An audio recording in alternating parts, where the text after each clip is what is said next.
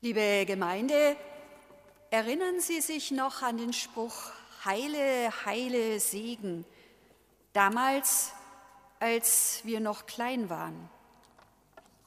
Wie gut das getan hat, wenn das Knie aufgeschlagen war oder der Bauch wehtat. Auf geheimnisvolle Weise hat das wirklich getröstet. Heile, heile Segen, sieben Tage Regen, sieben Tage Sonnenschein wird bald wieder besser sein.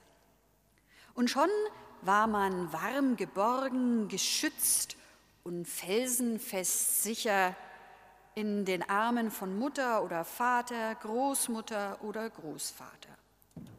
So getröstet und so geborgen schien alles nur noch halb so schlimm. Auf einmal ist man sicher, es wird bald wieder besser sein. Segen tut gut. Schon an solchen einfachen Versen wird das deutlich. Und das gilt auch für Erwachsene. Mit dem Segen kann man sogar oft noch Menschen ansprechen, denen die Kirche sonst fremd geworden ist. Ich erinnere mich an eine Frau, die meinte, sie kommt vor allem in den Gottesdienst wegen dem Schluss. Das täte immer so gut. Aber woran liegt das?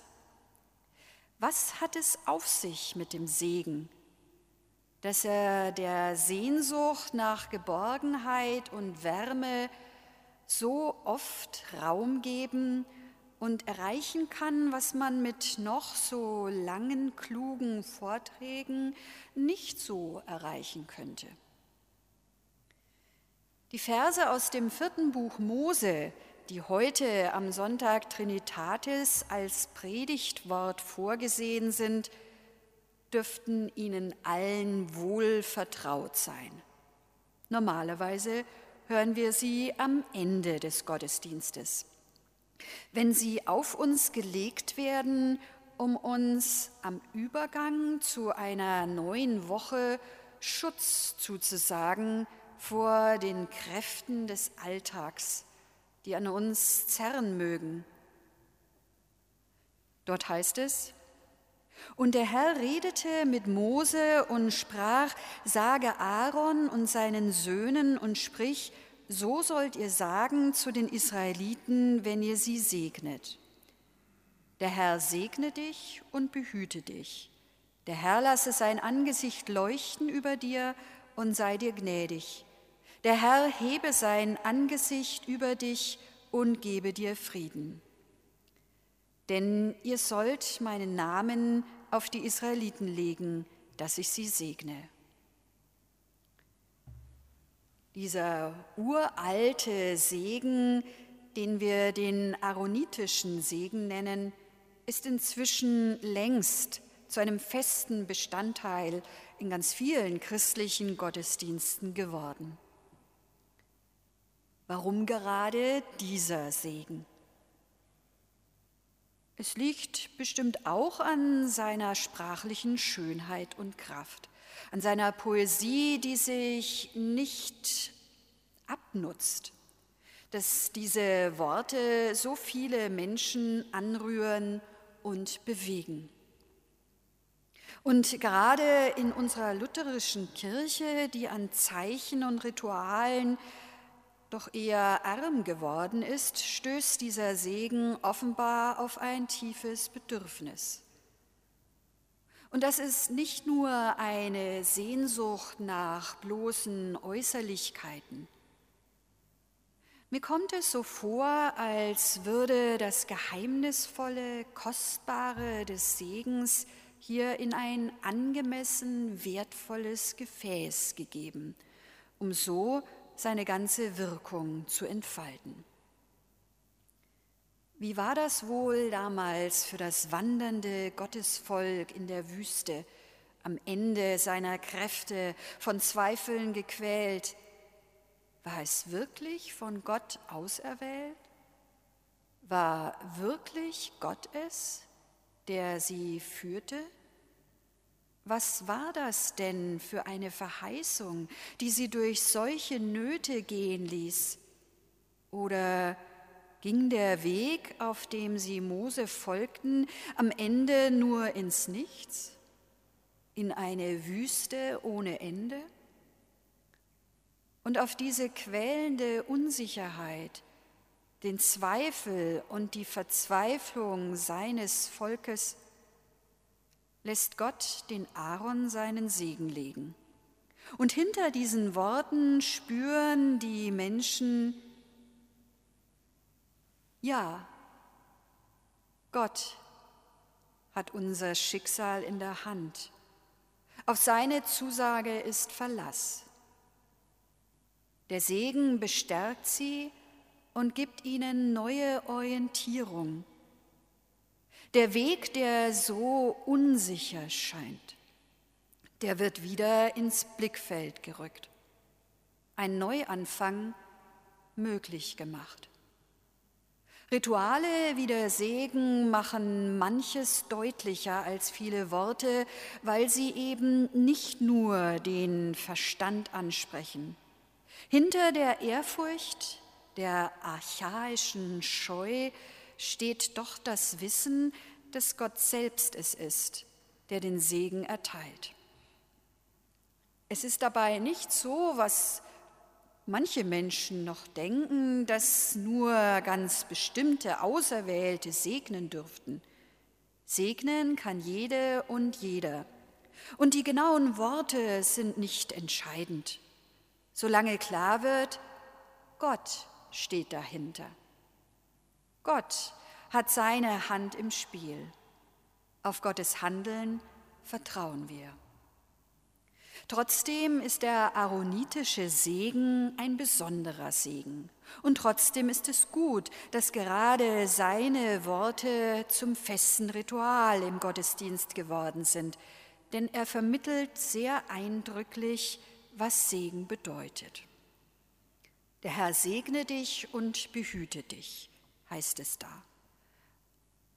Ein jeder und eine jede von uns darf sich da gemeint fühlen, als die, die selbst als wanderndes Gottesvolk durch die Zeit unterwegs sind. Ein jeder und jede darf sich direkt angesprochen fühlen, keiner muss ausgeschlossen bleiben. Allen wird da von Gott Geborgenheit zugesagt und Richtung und Zuversicht. Der Herr lasse sein Angesicht leuchten über dir.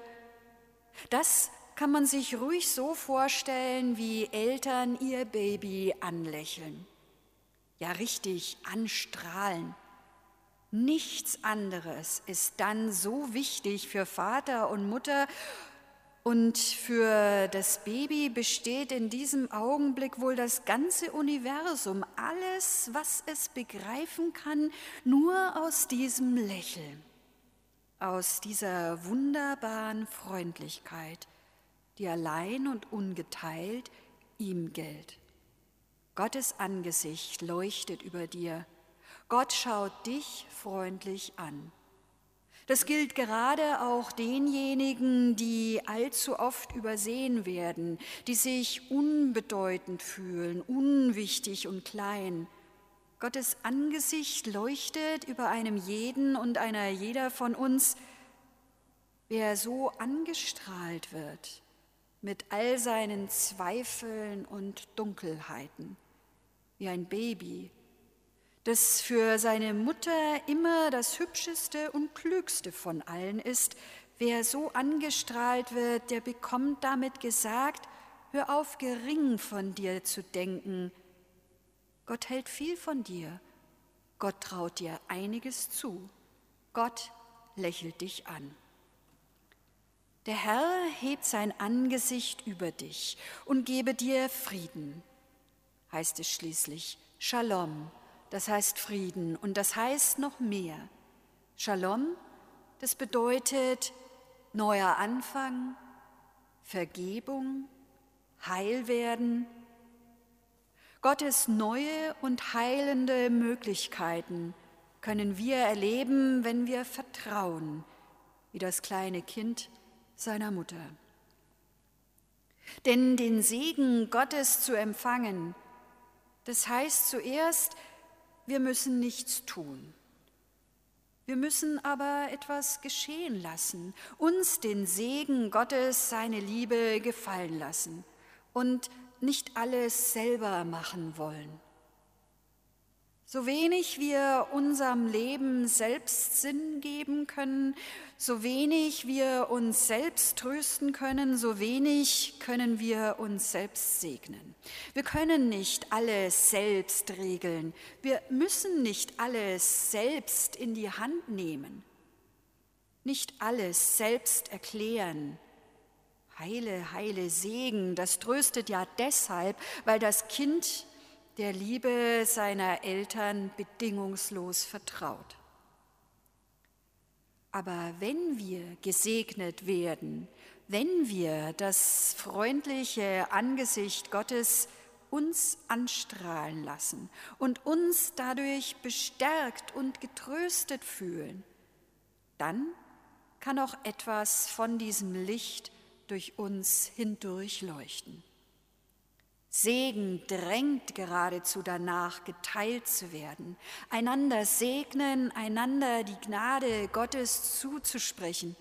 Das kann auch heißen, den anderen mit anderen Augen sehen, als einen geliebten Menschen angestrahlt vom leuchtenden Angesicht Gottes.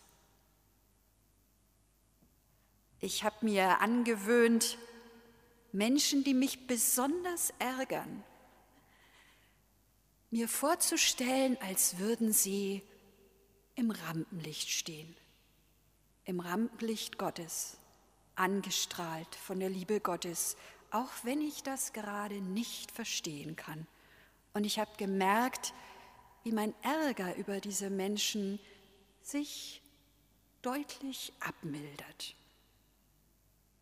im Licht Gottes. Das kann Vergebung erleichtern, wenn der Haussegen schief hängt. Das kann es auch leichter machen, eigene Schuld zuzugeben. Das Wort Segen kommt vom lateinischen Signum, das heißt Zeichen und verweist auf das Kreuz, durch das Christus für uns hindurchgegangen ist. In unserem Gottesdienst hat sich der Segen schließlich mit diesem Kreuz verbunden.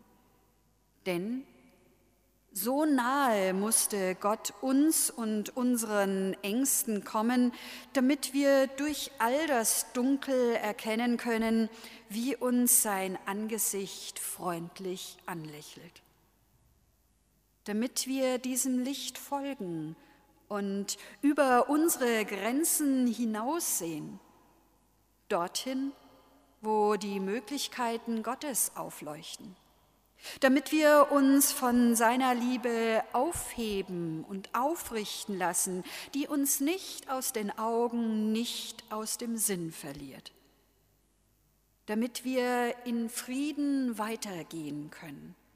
Oder, wie es Paulus ausdrückt, der Friede Gottes, der höher ist als alle Vernunft, bewahre unsere Herzen und Sinne in Christus Jesus, unserem Herrn. Amen.